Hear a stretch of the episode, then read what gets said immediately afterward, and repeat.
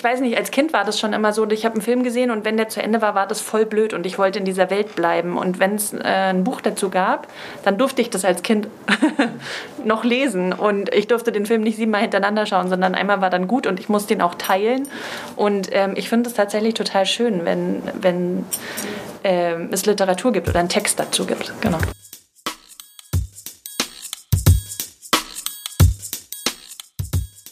Hallo und herzlich willkommen zu Kulturgut, dem Podcast von Dussmann das Kulturkaufhaus. Mein Name ist Lele Lukas. Heute geht es um eines der ältesten und umstrittensten Themen überhaupt. Ein Thema, das Freundesgruppen spaltet und Menschen zu Fans macht oder sie dazu bringt, ihre Lieblingsreihe nicht mehr anschauen zu wollen. Es geht um Literaturverfilmung, also um das Buch zum Film, den Film zum Buch, die Serie zum Comic, die Serie zum Buch, ihr wisst, was ich meine. Zuletzt haben die Game of Thrones Serie und die Hobbits der Sache schon durchaus Schaden zugefügt. Aber Filme wie Call Me By Your Name haben das Ganze schon wieder ziemlich gut gemacht. Und natürlich gibt's noch unendlich viel mehr. Von den Marvel-Sachen wollen wir gar nicht erst anfangen. Ich habe mich bei meinen KollegInnen im Kulturkaufhaus umgehört, um herauszufinden, wie sie so zum Thema stehen. Und äh, ja, bin natürlich mit einer Wagenladung voller Empfehlungen, aber auch mit ein paar Warnungen nach Hause gekommen. Also dann, los geht's. Ist das Buch wirklich immer besser?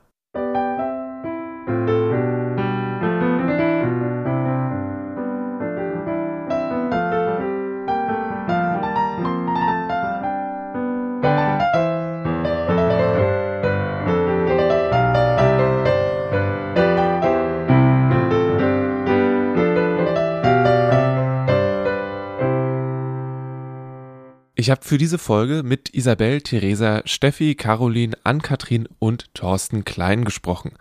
Als erstes habe ich sie gefragt, was sie denken, wenn sie hören, dass eine Verfilmung ansteht. Zuallererst immer Angst.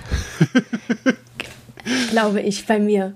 Weil Literaturverfilmungen ja leider, obwohl es ja gar nicht stimmt, oft den Ruf haben, dem Buch oder der Vorlage nicht wirklich gerecht zu werden. Und ich wurde als, ich wurde ähm, als Kind oder als Jugendliche, ich glaube, wie viele, sehr hart enttäuscht, als Eragon verfilmt wurde. Und das äh, bis heute schleppe ich das mit mir rum.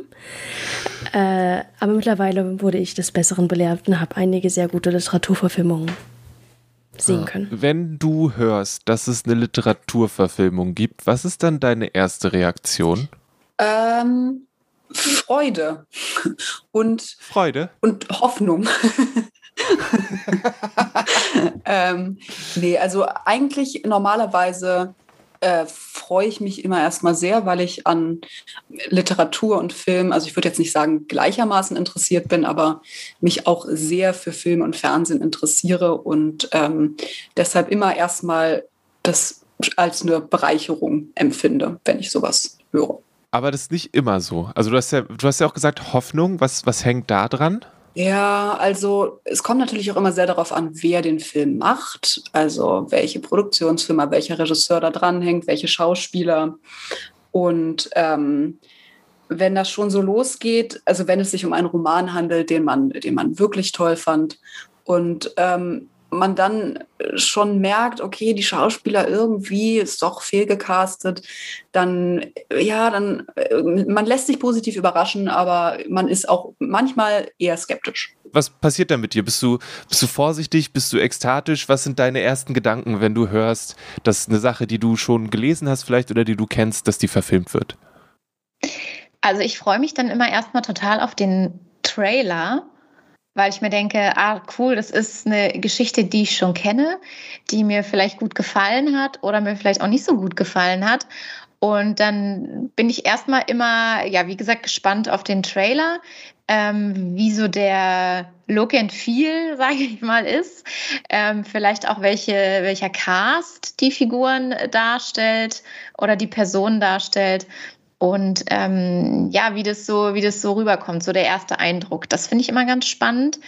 Ähm, und dann, ähm, also grundsätzlich schaue ich mir natürlich total gerne Literaturverfilmungen an. Ähm, vergleiche das natürlich auch immer gerne. Ich glaube, das macht jeder, äh, wenn man erstmal ein Buch gelesen hat und dann die Verfilmung sieht, dass man immer so bei manchen Stellen vielleicht auch so drüber nachdenkt, ah, wie war das nochmal im Buch oder im Buch war das anders oder da gab es nochmal eine andere Person oder die Person hat sich anders verhalten oder weiß ich nicht. Also ich ziehe dann schon gerne immer so Vergleiche. Sagen wir mal so, du hast ein ein Buch irgendwann mal gelesen oder so und dann hörst du, dass es eine Verfilmung dazu gibt. Was ist denn dein erster Gedanke dann? Meistens bin ich dann erstmal skeptisch. Also es ist, ich, ja, ich glaube, man hat mehr schlechte Erfahrungen als gute Erfahrungen gemacht und daher, ich habe immer viel Hoffnung, dass es was Tolles wird, aber ähm, meist ist es so, dass ich auch mit viel Skepsis daran gehe, ja. Also tatsächlich war es bei der Mitte der Welt genauso. Ich, äh, das war meine Bibel als Jugendliche. Die hat mich begleitet. Ich habe alle Situationen, die mir begegnet sind, mit der Mitte der Welt organisiert. Später die Pubertät meines Sohnes wieder und ich finde, egal in welchem Lebensabschnitt, ist dieses Buch einfach ein Zuhause, das immer Antworten hat. Genau, und dann kam diese, wie du sagst, es kam ähm, die Info, es wird verfilmt und ich dachte, oh je. Also erst, wow, cool und dann, oh nein. Und irgendwie wusste ich dann nicht, ob ich diesen Film gucken kann, weil ich so eine Angst hatte, dass die Verfilmung mir mein, mein Bucherlebnis kaputt macht. Und tatsächlich ähm, ist es einfach komplett was anderes. Es ist total toll geworden, finde ich. Aber es ähm, macht, also ich habe eine ganz andere Vorstellung von den Charakteren und von der Geschichte und ganz andere Dinge waren für mich wichtig. Aber der Film ist genauso toll und der macht auch total Spaß. Also mein Reflex ist zweierlei. Der eine Reflex ist äh, die Frage, mir selber die Frage zu stellen, schaffen die das? Weil es ist halt auch ein Transfer von, zwischen, von einem Medium zum nächsten. Das es geht selten irgendwie problemlos gut. Und die andere Frage ist halt, äh, da bin ich dann aber vielleicht als Filmfan oder ehemaliger Filmjournalist auch anders vorgeprägt, aber auch mal so ein bisschen so dieser Reflex, boah, muss es sein? Also ist es nötig, ist es essentiell nötig, eine, eine Geschichte, die es in, in Schriftform, in Buchform gibt, äh, in ein anderes Medium zu übertragen? Oder ist es nicht doch eher so eine Art kreative äh, Bankrotterklärung von Filmschaffenden, die dann halt im Grunde genommen jetzt sagen, oh Mensch, ich habe hier ein Buch und warum nicht? Das wurde noch nicht verfilmt, verfilm mir mal. Also das finde ich ist so, ich bin da mal so ein bisschen skeptisch. Also ich halte das grundsätzlich für möglich, dass das aus was, was, was Schönes wird. Aber eben auch ganz oft, es bleibt für mich auch ein bisschen Behauptung. Also man sitzt dann im Film drin und geht aus dem Film raus und denkt, ja, der Film war ganz okay hat jetzt nicht wirklich im Kern mit dem Buch zu tun, weil nur weil bestimmte Figuren auftauchen oder bestimmte so Buzzwords fallen, heißt es ja noch lange nicht, dass es wirklich die Idee oder den Geist des Buches auch wirklich korrekt wiedergibt. Manchmal geht es gut, ganz oft geht es daneben. Also ich, ich bin da eher vorsichtig. Und danach wollte ich wissen, was darf eine Verfilmung niemals machen? Was sind die Don'ts, die Todsünden einer Verfilmung? Ich glaube, das Buch nicht zu verstehen. Hm. Und nicht zu verstehen, welche Teile dieses Buches dieses Buch so besonders machen, weswegen man es verfilmt.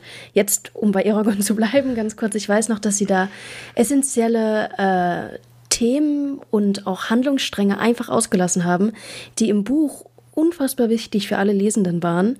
Und auf einmal guckt man diesen Film und wartet und wartet und freut sich so darauf, dass das jetzt ausgestaltet wird. Und es kommt nicht. Und ich glaube, das Enttäuschen ist so eine große Todsünde, die man machen kann. Mhm. Ja, ich, ich finde das eine sehr. Ich, also, hm, ich möchte nie in der Situation sein, dass ich ein Buch für Film adaptieren muss. Also nicht, dass ich so irgendwie Skripte schreiben könnte oder so, aber halt so dieses es ist ja schon, du hast irgendwie im Fall von Eragon ein riesiges Epos und du musst es auf anderthalb Stunden runterbrechen. Ja. Ähm, und irgendwas fällt ja natürlich äh, raus. Das ist, ich, ich könnte mir vorstellen, dem, den meisten Leuten ist das äh, bei Harry Potter aufgefallen, dass wahrscheinlich ihre Lieblingsszenen das nicht in die Filme geschafft haben ähm, oder anders ja. dargestellt wurden. Ähm, aber was glaubst du denn, was muss, was ist jetzt in diesem Kontext, dass eine Literaturverfilmung natürlich bei den meisten Büchern nicht alles mitnehmen kann, was da ist. Ähm, würdest du trotzdem sagen, dass das Wichtigste ist, dieses Gefühl oder die, die Grundaussagen mitzunehmen? Oder kann Literaturverfilmung auch ähm, anders auf dem, auf dem Ursprungswerk aufbauen? Ich würde da dem Letzteren zustimmen. Es kann definitiv anders aufbauen, aber dann muss sich der Film halt entscheiden, was er machen möchte. Hm. Ähm, wenn der Film oder die Adaption sich sagt, okay, ich nehme diese Themen oder Motive dieser Vorlage und arbeite damit und mache vielleicht was anderes und Neues, weil es am Ende auch nur eine Übersetzung ist, ein neues Kunstwerk der Film. Ich finde, dann funktioniert es. Aber wenn der Film ähm, eine Intention vermittelt, die dann nicht erfüllt werden kann, dann da gibt es dann das Problem. Hm. Glaubst du, die Vorlage ist immer besser als äh, der Film? ich glaube nicht. Aber ich kann mir jetzt auch aus, ich komme jetzt auch nicht auf eine Literaturverfilmung, die besser war als das Buch. Hm. Beziehungsweise anders besser war weil ich Literatur anders rezipiere als äh, Film. Ah, okay. Film rezipiere ich mit sehr viel mehr. Ich lese Bücher auch zur Unterhaltung, aber ich habe einen anderen Blick darauf. Hm. Und Filme rezipiere ich oft mit gewissen, ach, schön. Ich gucke mir jetzt einen Film an. Ähm, und dann erst, wenn ich mich entscheide, damit richtig auch äh, auseinanderzusetzen, erst dann kommt da so eine, also verschiedene Qualitätsmerkmale hm. aber. Und ich glaube aber nicht, dass es der Fall ist, dass die Vorlage immer besser ist. Ich glaube, oft haben Filme auch es geschafft, die Literatur nochmal auf ein neues Level zu heben und zu zeigen, was mit dieser Geschichte oder diesem Plot eigentlich alles gemacht werden kann. Gibt es Sachen, wo du grundsätzlich sagen würdest, dass das darf eine Literaturverfilmung nicht machen oder das muss eine Literaturverfilmung auf jeden Fall machen? Also ich glaube, also äh, eine sehr persönliche Sache. Eine, äh, ein Aspekt, der mich immer sehr nervt an Literaturverfilmung, ähm, das ist, wenn Narration passiert. Also wenn es eine Erzählerstimme im Film gibt, die quasi Passagen aus dem Buch vorliest und die sich immer wieder einschaltet und so quasi einem durch den Film gesagt werden soll, äh, Leute, es ist eine Buchverfilmung, deswegen ähm, lesen wir das jetzt vor und na, äh, imitieren, versuchen diesen, diesen Erzählprozess oder diesen, dieses Schriftbild irgendwie im Film zu imitieren, obwohl es eigentlich gar nicht das richtige Medium dafür ist. Und wenn das so kollidiert, und das wird immer sehr deutlich, finde ich, an, an dieser Narration, wie es so heißt, ähm, okay. das, äh, ja, das nervt mich. Aber also ich habe tatsächlich noch ein anderes Beispiel. Ähm, ich weiß nicht, ob du den Film, die Verfilmung von The Great Gatsby kennst. Ähm, hm, mit Leonardo Nur, DiCaprio. Ja, nur das GIF von Leonardo DiCaprio, wie er so die, den, das Glas hochhält und hinter ihm Feuerwerk ah, ja, passiert. Das, das ist episch, ja. Äh. ja, doch, das ist schon cool. Ja, also der Film an sich, ich finde, der wurde von den, also der wurde ja von den Kritikern so ein bisschen in der Luft zerrissen.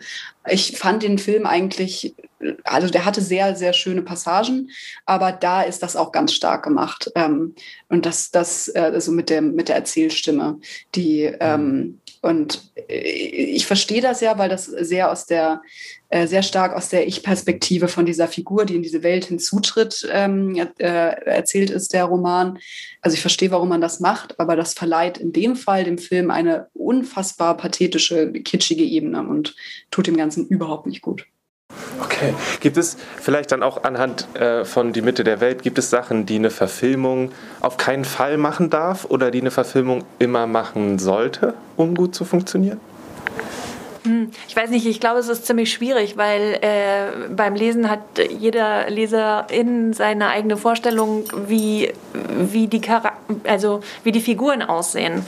Und ähm, zum Beispiel bei Herr der Ringe war das bei mir so, dass ich habe mir Gollum vorgestellt wie so einen großen, zottligen Bär. Und die Orks wie so ein nacktes Gollum-Wesen, wie sie es nachher gemacht haben. Und ich war erstmal so völlig perplex in, in dem Film, weil ich dachte, die haben das also die haben da was falsch verstanden. Und äh, äh, beim Nachlesen war es dann aber so, dass ich mich geirrt habe. genau. Und ähm, ich glaube, für mich war das dieses, ich gehe da rein und ich gucke mir das an als die Version oder das Kopfkino von jemand anders und die künstlerische Interpretation von jemand anders. Und damit kann ich das total gut nehmen. Also diese, diese Idee, die dann eben die ich mir dann anschaue, die aber eine andere ist als meine. Gibt es so eine Do's und Don'ts, also Sachen, wo du sagst, das sollte eine Literaturverfilmung auf jeden Fall machen oder um Himmels Willen bloß nicht? Ah, das kann ich auch nicht so genau sagen. Ich finde, da ist immer viel Gefühl dabei. Ich persönlich mag es, glaube ich, nicht, wenn sie zu sehr abweichen von der, von der Geschichte, wenn zu viel, also gerade wenn ich das Buch sowieso absolut genial finde, ja, und ich immer schon denke, die Geschichte ist perfekt, wie sie ist, wenn dann also was geändert wird ähm, für irgendwelche Details, die total unnötig sind, ähm, das hasse ich. Also ja, da, das verzeihe ich auch nicht gerne. Und wenn das zu sehr abweicht ähm, von der ursprünglichen Geschichte, dann kann es ja wieder für sich cool sein, ne? wenn es dann nochmal eine ganz eigenständige Geschichte erzählt. Wie gerade bei äh, Shadow and Bones, was jetzt gerade auf Netflix läuft, da ist das so ein Beispiel, finde ich. Die haben es halt nochmal ganz anders gemacht und dann ist es irgendwie auch okay, auch wenn ich immer noch der ursprünglichen Geschichte hinterher traure vielleicht. Aber genau, ich mag es nicht, wenn es zu sehr abweicht. Okay. Bist du dann, ähm, guckst du dir die Sachen trotzdem sofort an oder bist du, wartest du dann, bis andere Leute was gesagt haben und dann vielleicht überlegst du nochmal? Nee, ich kann meist nicht warten. Ich gucke es dann doch sofort, um mich dann im Zweifel halt fürchterlich aufzuregen drüber. Gibt es Sachen, die eine Verfilmung auf keinen Fall machen darf? Mm. Ja, das ist so eine kleine Gratwanderung. Also eine Erzählung, also nee, eine Verfilmung dürfte für mich nicht eins zu eins das wiedergeben, was im Buch passiert. Also so ein bisschen, so eine, so eine leichte Anpassung finde ich schon ganz gut. Ähm, aber die Verfilmung darf auch nicht zu weit weg sein vom Buch. Also das ist jetzt natürlich so total subjektiv, aber so ähm, für mich darf es nicht zu ähnlich sein, aber es darf auch nicht zu anders sein. Und auf gar keinen Fall äh, darf das Ende verändert werden. Wenn du das sagst, denkst du da an ein bestimmtes Beispiel? Äh, ja, ich denke da ganz konkret an die Verfilmung von Gut gegen Nordwind. Ähm, der Roman ist von David Glattauer also von 2006. Und da geht es eben um ein Pärchen, die so, die sich ähm, zufäll zufälligerweise über einen E-Mail-Austausch kennenlernen und äh, der ganze Roman ist oder die ganze Erzählung ist quasi ähm, geschrieben in diesem E-Mail-Austausch, den die miteinander haben. Also man erfährt quasi nichts weiter außer das, was sie sich in den E-Mails schreiben. Und äh, das ist eine total spannende Erzählform, finde ich. Also es hat, es klingt jetzt erstmal so ein bisschen also erstmal würde man sich vielleicht fragen, ah, okay, trägt sich die Geschichte dann überhaupt? Aber ich fand, es hat sich total getragen. Es hat mich total begeistert, auch diese, diese Erzählweise einmal und auch wie es erzählt wird und auch vor allem, was passiert. Also wie diese Beziehung zwischen den beiden sich verändert, wie diese Gespräche sich verändern ähm, es wird äh, auch immer intimer, also man lernt die Charaktere immer besser kennen. Man, man ist sozusagen dabei während dieser Entwicklung und es ist wirklich, also ich habe das, es sind etwas über 200 Seiten. Ich habe das in einem Stück durchgelesen, weil ich das wirklich so toll geschrieben fand. Und in, in der Verfilmung dagegen ähm, muss ich sagen, das, das war obwohl es auch ein ganz cooler deutscher Cast eigentlich ist mit Nora Tschirner und äh, Alexander Fehling, ähm, fand ich das doch ein bisschen, fand ich den Film so ein bisschen beliebig. Also es war jetzt irgendwie, ja, so eine schöne Liebesgeschichte, aber es war, es hat einen jetzt nicht so mitgerissen oder es hat mich nicht so mitgerissen wie das Buch, ähm, weil es auch ähm, an vielen Stellen eben so ein bisschen oberflächlich war also das, das Ende im Buch hinterlässt einen mit so einer ganz besonderen Stimmung irgendwie äh, zurück. Und äh, das hat der Film halt leider nicht geschafft. Also der Film hat ein ganz anderes Ende und das fand ich total schade, weil das Ende im Buch ähm, einfach auch für mich ganz stark war. Und ich auch darauf gespannt war, ob das Ende im Film genauso umgesetzt wird. Und da war ich halt sehr enttäuscht, dass das nicht der Fall war. Wenn man ein Buch aus dem, aus, dem, aus dem Roman zum Beispiel jetzt ein Drehbuch macht, dann kann man natürlich einfach quasi die Seiten nehmen und zusammenkürzen. Und hier lässt man was fallen da lässt man was fallen und die Dialogszene ist nicht so wichtig, angeblich oder tatsächlich, weiß man nicht so. Und da, geht, bleibt, da bleibt eben ganz oft das auf der Strecke, was eigentlich den Charme und den Reiz des Buches auch ausmacht.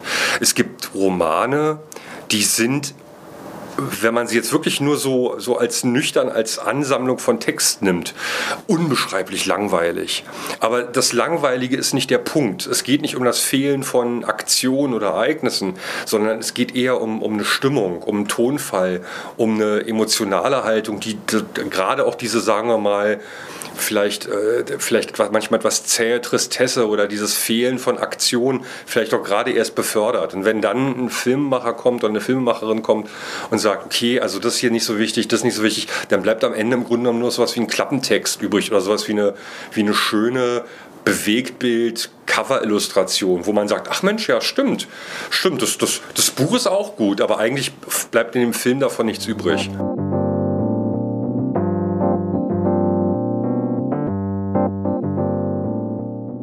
ich meine, DrehbuchautorInnen haben es wirklich nicht leicht und Fans sind kein sehr nachgiebiges Völkchen. Und äh, ja, das haben wir dann in den letzten Jahren an Star Wars gesehen und an anderen Sachen, dass da durchaus auch schnell toxische Zustände erreicht werden. Ähm, aber ja, Geschmäcker sind subjektiv. Natürlich ist es wegen des eigenen Geschmacks nicht okay, dafür andere Leute anzugreifen. Das möchte ich auf keinen Fall unterstützen, aber auch ich war schon an Momenten, wo ich gedacht habe, na, das würde ich aber anders sehen. Aber ja, die Grenze von da zu bösen Nachrichten auf Twitter ist dann doch schon da. Steffi hat dann nochmal ziemlich gut zusammengefasst, warum das Ganze eigentlich so schwer ist. Ich glaube, dass man bei Buchverfilmungen also generell, ich glaube, das macht jeder, dass wir da einfach äh, nochmal viel genauer hinschauen, wie ist das gemacht, wie wird die Geschichte erzählt, wie sind die Figuren aufgebaut, wie entwickelt sich die Geschichte, ähm, weil man ja einfach schon die Buchvorlage kennt. Also wenn man so normal ins Kino geht und es ist keine Buchvorlage, dann kennt man ja in den meisten Fällen nicht das Drehbuch. Und man geht ja total äh, un, unbehaftet, sage ich mal, da rein und es äh, ist offen für die Geschichte. Und ich glaube, bei Buchverfilmungen, das macht es auch, glaube ich, ein bisschen schwer, einfach dann in dem Fall für die, für die Regisseure oder für die Filmmachenden oder RegisseurInnen ähm, das so zu treffen, weil jeder, der das Buch gelesen hat, hat dann natürlich eine eigene Vorstellung und ähm, hat eine ganz bestimmte Vorstellung von den Charakteren, ähm, von, vom ja, Gefühl, wie, wie fühlt sich die Geschichte für einen an, ähm, wie fühlt sich das Ende an. Und ich glaube, das ist ganz, ganz schwer, das im Film zu treffen. Und da, deswegen könnte es vielleicht auch sein, dass es so selten gute Buchverfilmungen gibt, wo man wirklich sagt, dass da, da hat mir beides gefallen, das Buch und der Film. Und hey, manchmal geht das ordentlich schief. Zumindest für manche Fans das ist für mich die Harry Potter-Verfilmungen. Ich hasse die Harry Potter-Filme. Alle? Alle, ja. Also, äh, naja, sagen wir, also zum Beispiel der sechste ist ein netter Teenie-Film. Wenn man das loslöst von Harry Potter, von der Vorlage, dann ist alles okay, dann sind das bestimmt nette Filme. Aber ich habe die damals, ich habe sie auch, das war auch, ne, jeden einzelnen Film habe ich dann doch wieder im Kino gesehen und jedes Mal bin ich rausgegangen, habe gedacht, warum habe ich mir das angetan? Es ist einfach nur ätzend, es hat nichts mit den Büchern zu tun und ich hasse so Gespräche, wenn mir Menschen sagen, sie mögen Harry Potter nicht und dann kommt raus, sie haben nur die Filme gesehen. Dann kennt ihr Harry Potter nicht. So ist das dann nämlich. ha, weil für mich, also für mich ist es, gibt es so eine Trennung zwischen den ersten drei und den danach weil ich glaube, dass die auch die ersten drei Bücher noch einen Umfang haben, der sich noch in einem Film gut darstellen lässt, bevor irgendwie viel rausgenommen werden muss. Mhm. Und ich habe auch nicht, also ich glaube, manche Menschen haben eine sehr viel engere Bindung zu den Harry Potter Büchern als ich zum Beispiel, ähm, was auch so die Genauigkeit angeht. Würdest, sind die für dich alle in die gleiche Tonne oder würdest du nochmal differenzieren? Also der siebte, der erste Teil vom siebten Teil, das war der erste, wo ich dachte, oh ja, der ist gar nicht so übel. Das ist aber auch der, der am nächsten, am nahesten an der, an der Verfilmung, äh, an, der, an den Büchern ist, meine ich. dafür war der halt sehr ruhig erzählt auch irgendwie. Ne? Und ähm, der erste war aber schon so, dass ich die ganze Zeit dachte, ja, was der Daniel Radcliffe hat halt das Buch gelesen, der weiß schon, was als nächstes passiert, weil wie ist er jetzt sonst auf diesen Gedanken gekommen und so. Also nee, und der Cast ist okay, aber ich finde ich auch nicht so perfekt gecastet, glaube ich. Und ähm, das Einzige, was ich wirklich mag, ist der Soundtrack. Die Musik ist toll. Alles andere, oh, weiß ich nicht. Nein. Und ich mache da auch keinen Unterschied. Für mich ist das alles ein Brei und ähm, da ist so viel dazu gedichtet. Ja, die tollen Details. Ähm, vieles fehlt einfach und äh, dafür gibt es ellenlange Verfolgungsjagden mit irgendeinem blöden Drachen, das vollkommen unnötig für die Geschichte ist. Ja, nein, genau. Also für mich ist das alles eins. Bist du prinzipiell gegen Änderungen von der Grundsache oder sind, also wie, nochmal ganz kurz, wie du, wie du da mit Änderungen.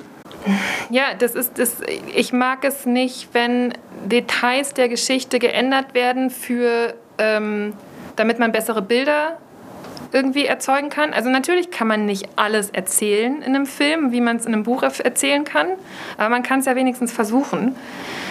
Und ja, ich glaube, da bin ich dann einfach schon zu festgefahren. Ich habe zu sehr meine eigenen Vorstellungen dann auch vielleicht davon, als dass ich dann bereit bin, ähm, davon, davon loszulassen.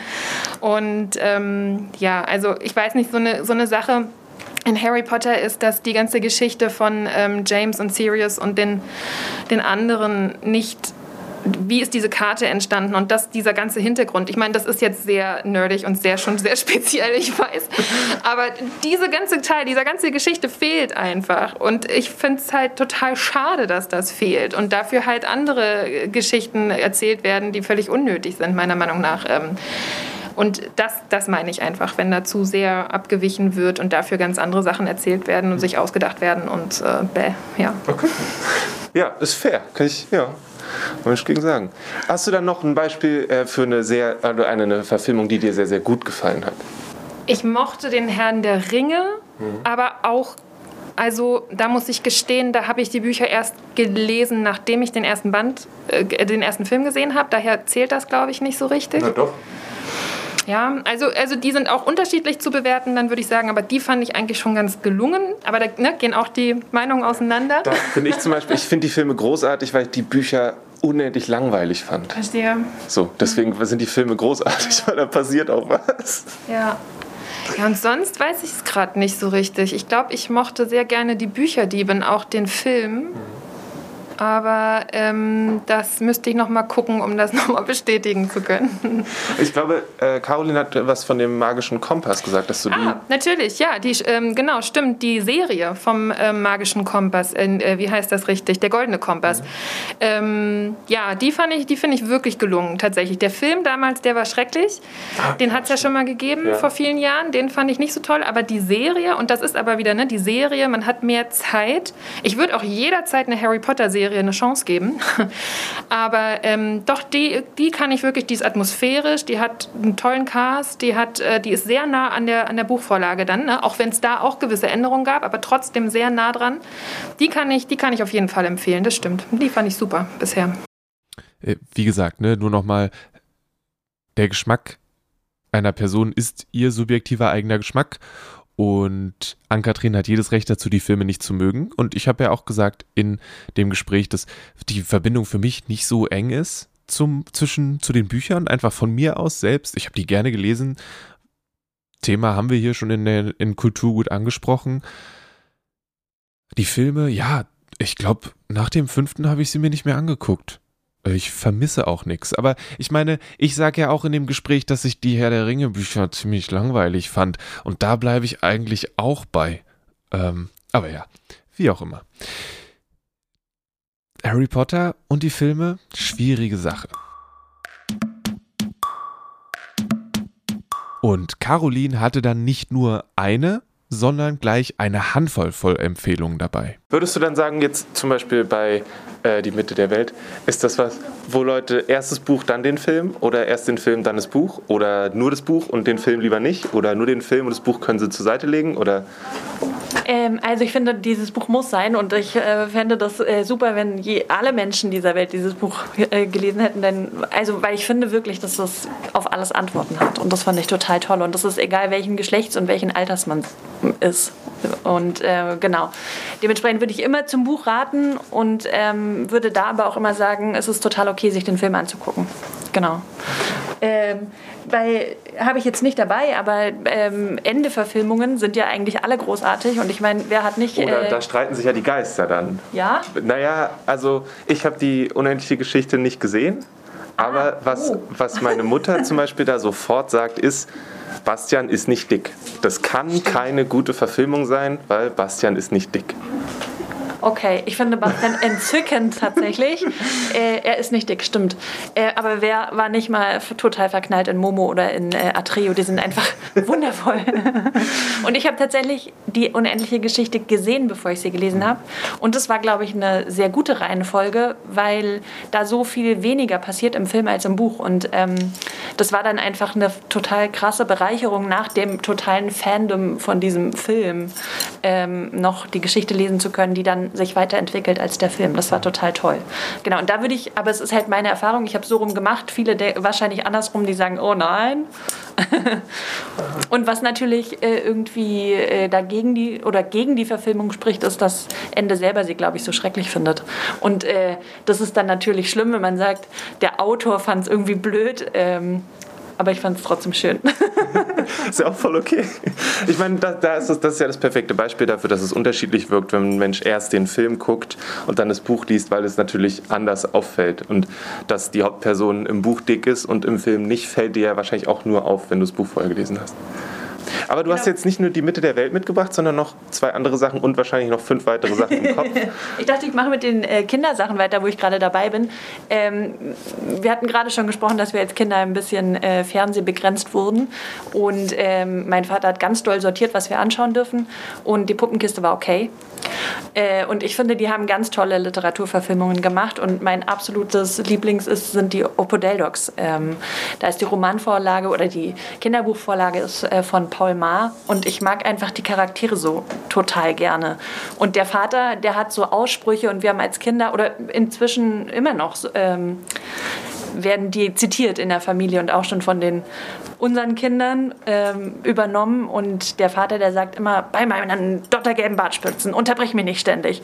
Und das fanden wir super witzig. Und der flucht immer, äh, Hühner, Hühnervieh und Federfraß oder Federgras und Hühnervieh oder so. Und das ist total cool. ja, sehr entzückend. Genau, und was ich unbedingt erwähnen muss, ist äh, Dr. Brumm. Ich bin ja ein großer Fan von Dr. Brumm und ähm, es wurde verfilmt in ganz kleinen Sequenzen beim Sandmännchen und äh, in der Mediathek vom Kika kann man die kleinen Filme gucken und es ist großartig. Natürlich, ganz Ja, unbedingt. Ja, und ähm, ich bin ein großer Fan von äh, Kate Blanchett und sie spielt die Hauptfigur in der Verfilmung von Patricia Highsmith, Salz und sein Preis. Genau, und äh, das ist einfach wundervoll. Ist es auch wundervoll, also wenn Kate Blanchett nicht dabei wäre, wäre der Film dann auch immer noch eine gute Literaturverfilmung oder ist, er, ist es wundervoll, weil Kate Blanchett dabei ist? Oh, das ist jetzt eine schwierige Frage. Natürlich ist für mich vordergründig alles, was Kate Blanchett macht, total toll. Aber dieser Film heißt Carol und mit ihr in der Hauptrolle und das war einfach für mich äh, die absolute, das musste so unbedingt sein. Und ähm, ich kannte die Geschichte gut. Ich finde, dass die ist schon so alt, die Geschichte, die ist ein bisschen spröde zu lesen, wobei ich die neue Übersetzung bei Diogenes total toll finde. Also da, die wird viel flüssiger als die alte. Und äh, der Film ist äh, mich hat er total berührt, diese Geschichte. Und das ist, es ist schon Amerika und dann dieses Road-Movie, die sind unterwegs und so. Das hat schon auch was Fitzgerald-mäßiges, aber es ist trotzdem total jetzt und ähm, ich habe mich so wiedergefunden. Das fand ich total toll. Und ich meine dann mit dieser Schauspielerin.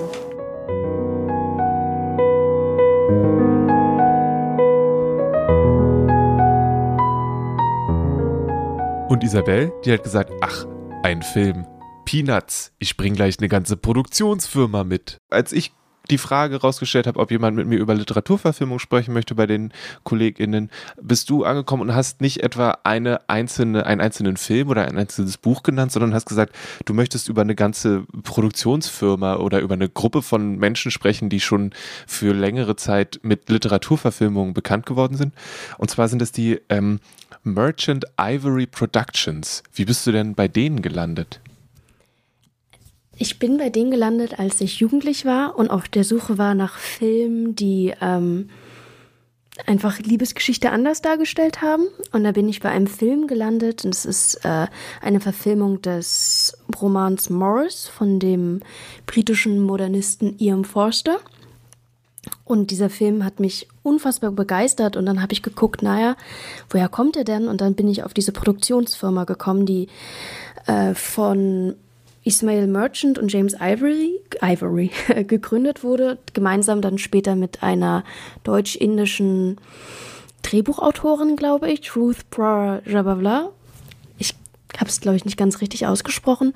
Und die wurde in den 60er Jahren gegründet und das ist eine Produktionsfirma, die es sich zur Aufgabe gemacht hat, Literatur zu verfilmen. Und daher bin ich jetzt, äh, als du diese Anfrage gestellt hattest, auf das hier gekommen, weil diese Firma sich das gerade auf die Fahne geschrieben hat, unter anderem Literatur zu verfilmen. Okay, ich glaube, ich schätze, eins der bekanntesten Beispiele an der Stelle ist dann Call Me By Your Name, richtig? Genau, also diese Firma, ich weiß nicht mehr, ob sie noch richtig existiert oder nicht. Ähm, Zwei davon sind auch schon gestorben, nur noch James Ivory, der jetzt auch schon über 80 Jahre ist, ähm, ist am Leben und der hat für Call Me By Your Name die Drehbuchadaption gemacht. Also das Buch in die ähm, so umge... Ich, ich weiß nicht ganz genau, was Drehbuchadaption ist, aber halt, er hat das adaptieren können für den Film. Und bei Call Me By Your Name, finde ich, haben wir ein sehr gutes Beispiel für eine sehr gelungene Literaturverfilmung die es schafft, das, was Literatur so einzigartig macht, in den Film zu übersetzen. Also diese Irrungen und Wirrungen der Charaktere, die werden nicht nur im Dialog ausdiskutiert, nein, die Kamera bleibt oft einfach drauf. Die Szenen, auch wenn nicht gesprochen wird, werden ausgespielt. Die Kamera bleibt oft auch statisch oder ist sehr weit entfernt und lässt dieses äh, Gefühl, das in diesem Buch vermittelt wird, einfach sich ausspülen. Und eine Sache, die sehr besonders ist, unter anderem bei dieser Produktionsfirma, ist, dass sie einen großen Wert auf Geräusche leben. Also so habe ich das jedenfalls wahrgenommen. Besonders bei Call Me By Your Name, wenn man den Film geguckt hat, er gesehen hat, dann kann man sich erinnern, dass dieses Haus in dieser Villa, in der sie leben, das Knarzen dieses alten Hauses ein ganz wichtiges Motiv ist in dem Film. Wenn es dunkel ist oder wenn die Sonne scheint und die im Haus unterwegs sind, oft diese alten Dielen, die barfuß laufen auf diesen alten Dielen, ist ein sehr wichtiges Motiv in dem Film. Und das ist in all den Verfilmungen dieser Productions, unter anderem auch bei dieser Morris-Verfilmung, die ich gesehen habe, ein ganz wichtiges Stilelement, das benutzt wird, um, meiner Meinung nach, das literarische, also das Gefühl, das man als lesende Person hat, bei den Büchern in den Film zu übertragen. Hast du Call Me By Your Name auch gelesen?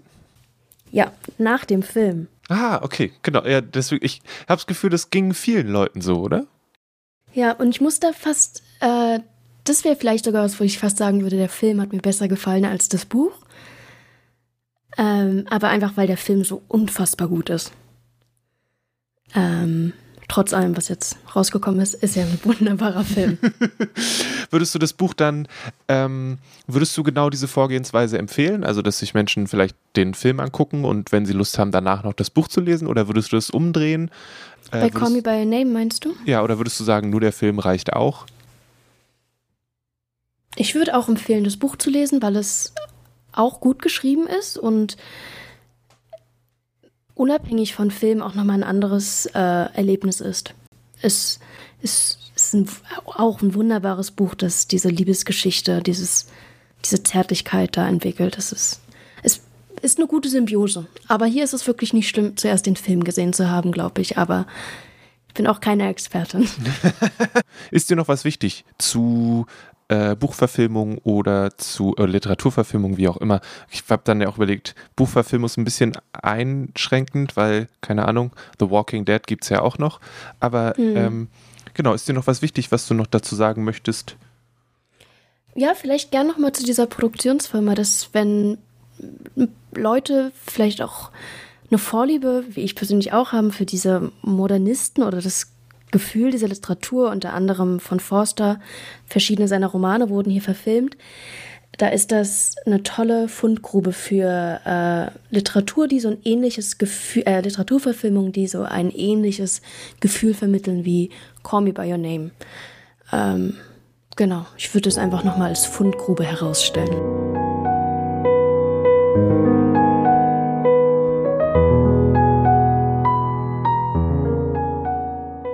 Du hast äh, direkt gesagt, du würdest gerne über No Country for Old Men sprechen. Ja. Ähm, das Buch von Cormac McCarthy und dann äh, auch verfilmt vor einigen mhm. Jahren. Mhm. Warum möchtest du davon sprechen? Ähm, weil ich glaube, dass es ein Beispiel ist für eine sehr gut gelungene Literaturverfilmung. Und zwar, weil es da so gemacht ist, dass nicht einfach versucht wird, ähm, irgendwie es besonders ähnlich dem Buch zu machen ähm, oder sich ähm, zu versuchen, das irgendwie so zu imitieren, wie das Buch funktioniert hat, im Film es auch funktionieren zu lassen, sondern eine ganz eigene Ausdrucksweise gefunden wird, die halt nur im filmischen Medium ähm, ja so klappen kann. Und ja. War No Country for Old Men war das mit dem mit dem Luftdruckding, ne? Genau, mit dem mit dem ähm, Killer, der sich eines Luft, oh Gott, ich weiß auch gar nicht genau, was das eigentlich ist. Es ist ähm, ja, es ist ein Luftdruckgerät, mit dem er quasi seine Opfer äh, Ach, nee, ich bin überfragt. Ich kann ja nicht ja, sagen. Mit dem er seine Opfer umbringt, ja, ist ja auch. Ich glaube, es ist jetzt auch nicht so wichtig, wie genau die Funktionsweise davon ist. ich wollte nur kurz richtig zuordnen. Hast du das Buch dazu vorher, danach gelesen, währenddessen? Was, was war, was ist deine Verbindung zu, in dem Fall, dem Buch und dem Film in Kombination? Ähm, das ist tatsächlich so. Ähm, was sehr unüblich für mich ist, deswegen coole Frage, dass ich das Buch lange danach erst gelesen habe.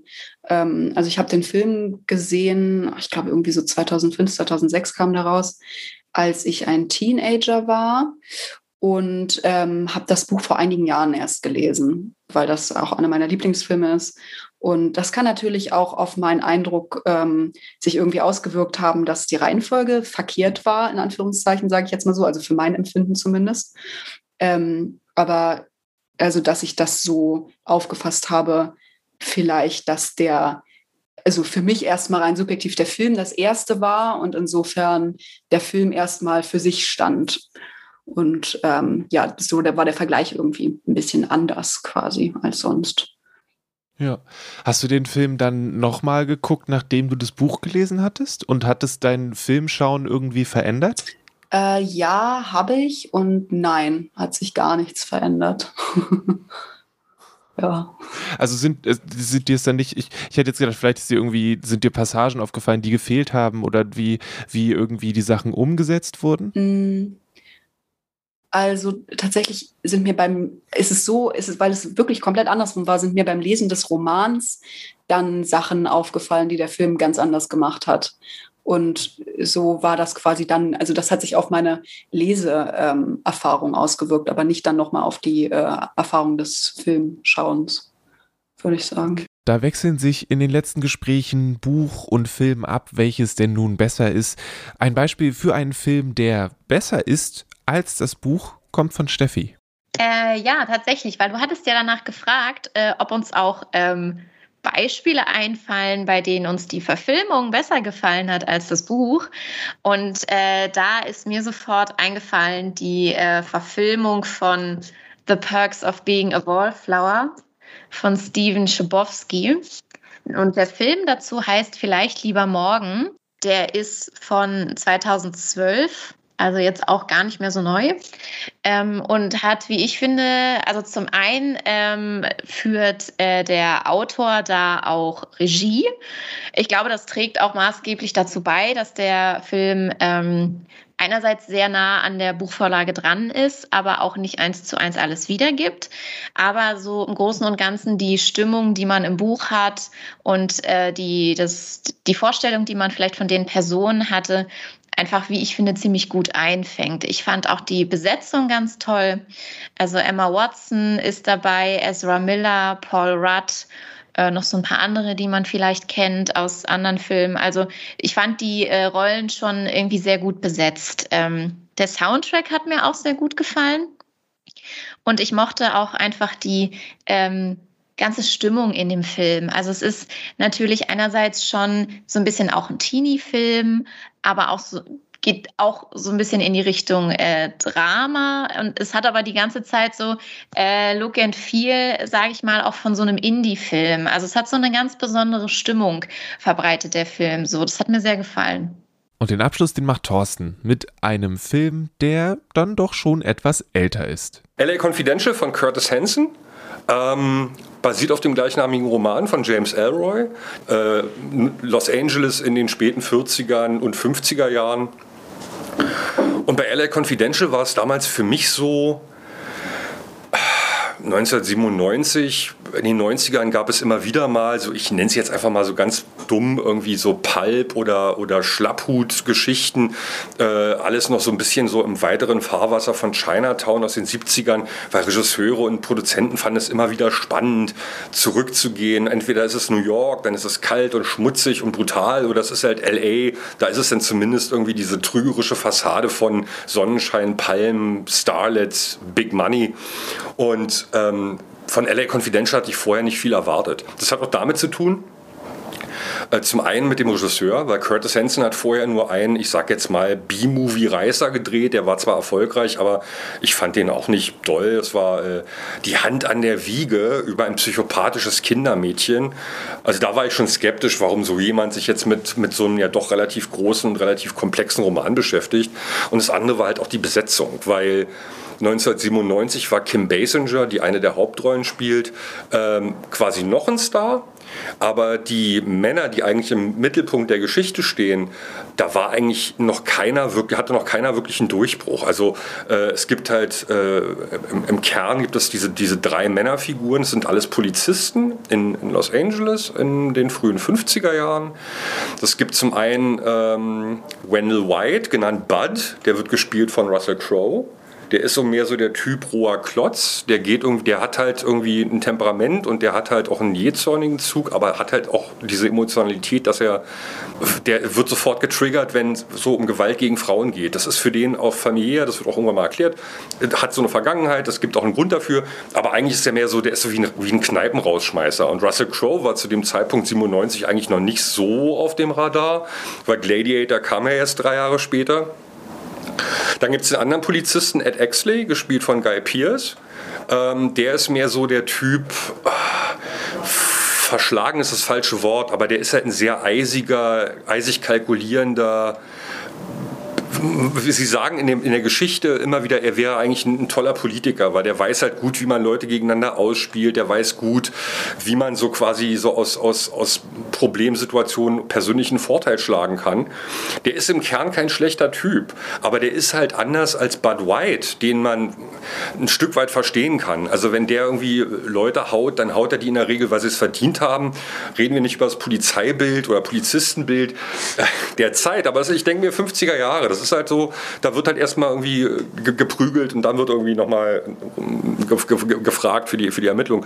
Aber Ed Exley ist halt so du ahnst, der verkauft, der würde seine Mutter verkaufen, der würde äh, seinem Nachbarn das Haus anzünden, wenn er meint, dass es für ihn, für seinen Fall, für seine Ermittlung, für seine Karriere irgendwie förderlich ist. Also startet sehr, sehr unangenehm. Und dann gibt es halt äh, Jack Vincennes oder wie man gerne in dem Film auch äh, mit einem gewissen, mit einer gewissen Suffisanz ähm, sagt, Hollywood Jack Vincennes, gespielt von Kevin Spacey, damals auch noch nicht der Superstar, heute auch nicht mehr der Superstar. Dazwischen dazwischen gab es eine Karriere, die doch beeindruckend war. Und äh, Vincenz ist halt so ein öliger, ich sag mal so ein Hollywood-Polizist, der arbeitet ähm, bei der Drogenfahndung, ist aber auch Berater für eine große äh, oder unglaublich erfolgreiche Fernsehserie, Badge of Honor. Und der mag das halt so mit diesen ganzen Hollywood-Leuten zu tun zu haben und hier mal einen Gefallen und da wird was erledigt und alle schätzen ihn, alle mögen ihn. Also ein bisschen auch diesen Ruhm aus der Peripherie abgreifen. Und Vincenz großes Ding ist halt die Zusammenarbeit mit einem relativ äh, schmierigen, ich sage jetzt mal wirklich im klassischen Sinne Revolverblatt. Chefredakteur wird gespielt von Danny DeVito. Denkt man sich im Nachhinein, kann gar nicht sein, kann aber sein, ist auch sehr schön, also sehr gut gemacht.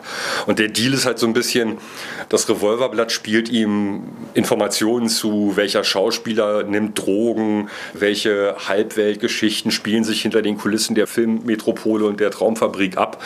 Äh, Vincenz macht dann quasi die Fest Festnahme, die dann aber so inszeniert wird, dass das Revolverblatt ein paar knallige Fotos bekommt und äh, für Vincent springen auch mal ein paar Dollar raus. Also das ist erst, erst korrupt eigentlich wie die Sau, aber im Kern ist der eigentlich ein guter. Also der ist schon ein guter Typ. Eigentlich sind die alle gut.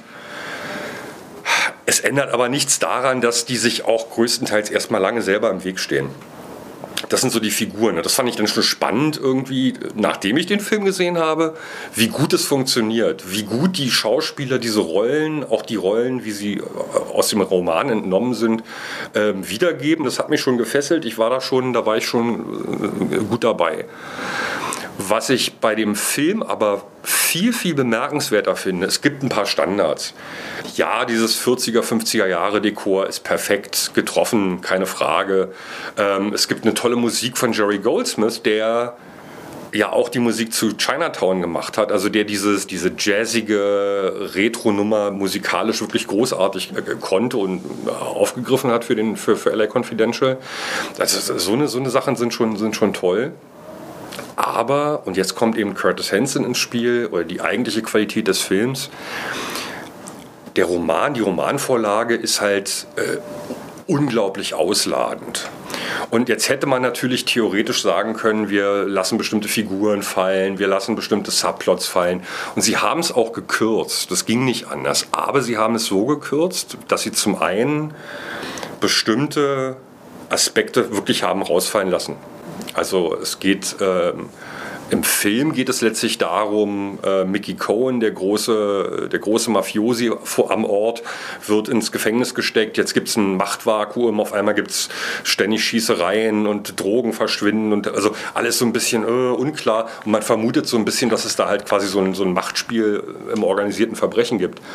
Und das tritt quasi die eigentliche Geschichte los, die diese drei Polizisten, Bud White, Ed Exley und Jack Vincenz, dann irgendwie an einem gewissen Punkt auch zusammenbringt jeder ermittelt für sich, am Ende stellen die fest, ist ja doch eigentlich alles der eine, ein, ein einziger großer Fall.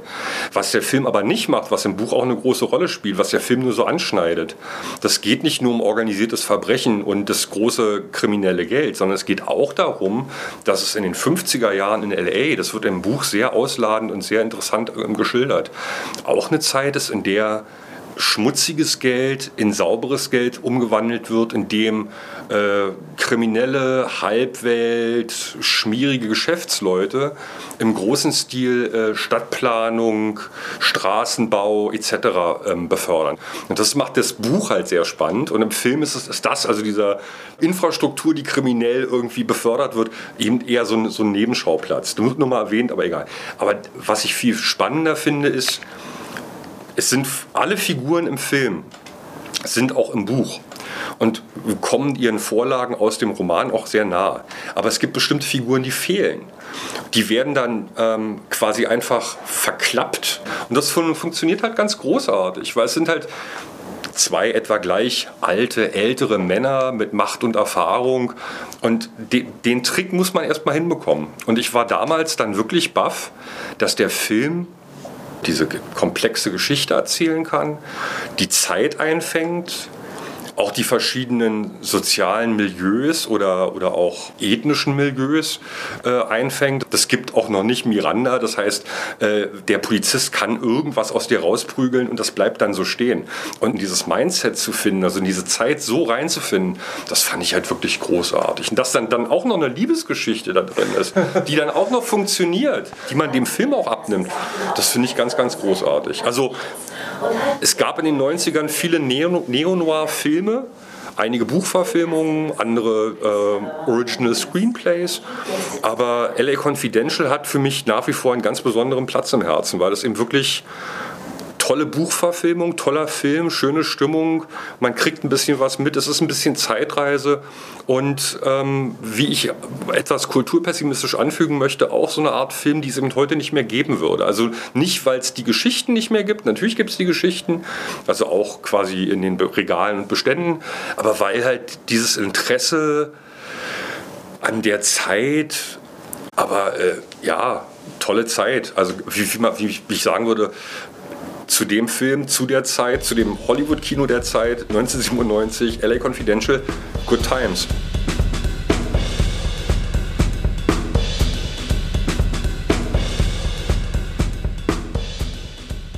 Wenn euch selbst noch eine Literaturverfilmung wirklich am Herzen liegt, ihr euch auf irgendwas richtig freut, uns etwas Essentielles entgangen ist oder ihr sagt, ey Lele, lies Herr der Ringe nochmal. Ich weiß, da passiert am Anfang wirklich nichts und ich kann auch verstehen, dass du keine Lust hast mehr über die Haare von Hobbits zu lesen. Aber die Bücher sind wirklich, wirklich toll. Dann schreibt mir doch eine E-Mail an kulturgut.dussmann.de. Ich würde mich super freuen. Ich höre gerne noch mehr Argumente dafür, warum ich mich damit noch mehr aus, warum ich Herr der Ringe nochmal probieren sollte. Ähm, versucht es. Ist, äh, ja. Und vielleicht können wir dann noch drüber reden, ob Game of Thrones denn wirklich eine schlechte Serie war und was denn da aus der nächsten Serie noch wird. Und ihr wisst schon. Also, eine E-Mail an kulturgut.dussmann.de ist der einfachste Weg, um diesem Podcast Feedback zu geben ähm, sei es eben für unsere Meinung zu Harry Potter oder zu anderen Sachen. Diese Folge hier, die gibt es, weil aktuell zwei ziemlich coole Tische im Kulturkaufhaus zu finden sind. Der eine ist im Kinderbuch, der andere ist, wenn ihr reinkommt, irgendwo in der Mall. Und da geht es eben um Literaturverfilmung. Die Tische sind von oben bis hinten voll mit den Filmen und ihren passenden Büchern oder Comics oder was auch immer dann da gerade auf die Leinwand gebracht wird. Kommt also gerne vorbei und lasst euch inspirieren. Und wenn es nicht die Filme sind, die euch ins Haus holen, dann vielleicht der Bücherfrühling, der geht noch bis zum 30. Mai und Dussmann macht mit. Das heißt, ihr könnt euch auf jeden Fall auch im Kulturkaufhaus ein Lesezeichen abholen und stempeln lassen, um dann ein Wunschbuch zu gewinnen. Mehr Infos gibt es in den Show Notes. Die Show Notes gibt es übrigens, solltet ihr zum Beispiel auf Spotify hören und deswegen die nicht in der Spotify-App sehen, auf kulturgut.podigy.io. Und äh, wenn ihr schon mal da seid, dann äh, nehmt euch gleich noch ein Kulturgut-Lesezeichen mit. Die liegen gerade überall rum im Haus und machen mich sehr, sehr glücklich. Von mir persönlich fehlt auch noch eine Empfehlung für eine gute Literaturverfilmung. Und in dem Fall ist es sogar auch eine, wo ich der Meinung bin, dass, das, dass der Film besser ist als das Buch. Und zwar ist das äh, Der Sternenwanderer. Das ist eine Verfilmung von Neil Gaimans Stardust. Und ja, wenn ihr die noch irgendwo findet, ich hatte jetzt ein bisschen Schwierigkeiten, die DVD nochmal ausfindig zu machen. Ich finde diesen Film um Längen besser, schnittiger, unterhaltsamer als das doch ein bisschen lahme Buch.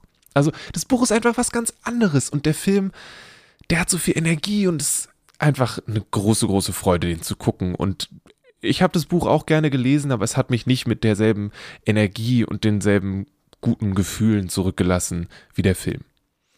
Also, da habt ihr es.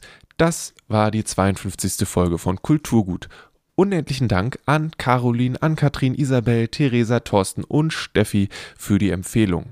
Das Kulturgut-Thema hat Paul Hankinson komponiert und eingespielt. Das Logo ist von Rahel Süßkind. Diese Folge wurde zur Musik von Miss June und Amik Dahler geschrieben. Mein Name ist Lele Lukas. Lasst euch nicht ärgern und habt ein fantabulöses Wochenende. Oh, äh, und schaut euch am 3.6. mein Interview mit Marie Staggert an. Das war eine wirklich coole Sache. Es geht um das Buch Hasch, in dem Marie Staggert Fotos von leeren Clubs gemacht hat. Und dann haben sie dazu noch die BetreiberInnen oder TürsteherInnen oder Putzkräfte der Clubs interviewt dazu, wie es ist, jetzt gerade in diesen leeren Orten zu arbeiten. Das ist eine sehr, sehr coole Sache und das kann ich euch nur empfehlen. Das läuft dann auf dem Instagram-Kanal von Dussmann und so weiter und so fort. Und wenn ihr, wenn das nichts für euch ist, dann gibt es das Interview nachher auch im Podcast. Also, bleibt gesund und bis bald.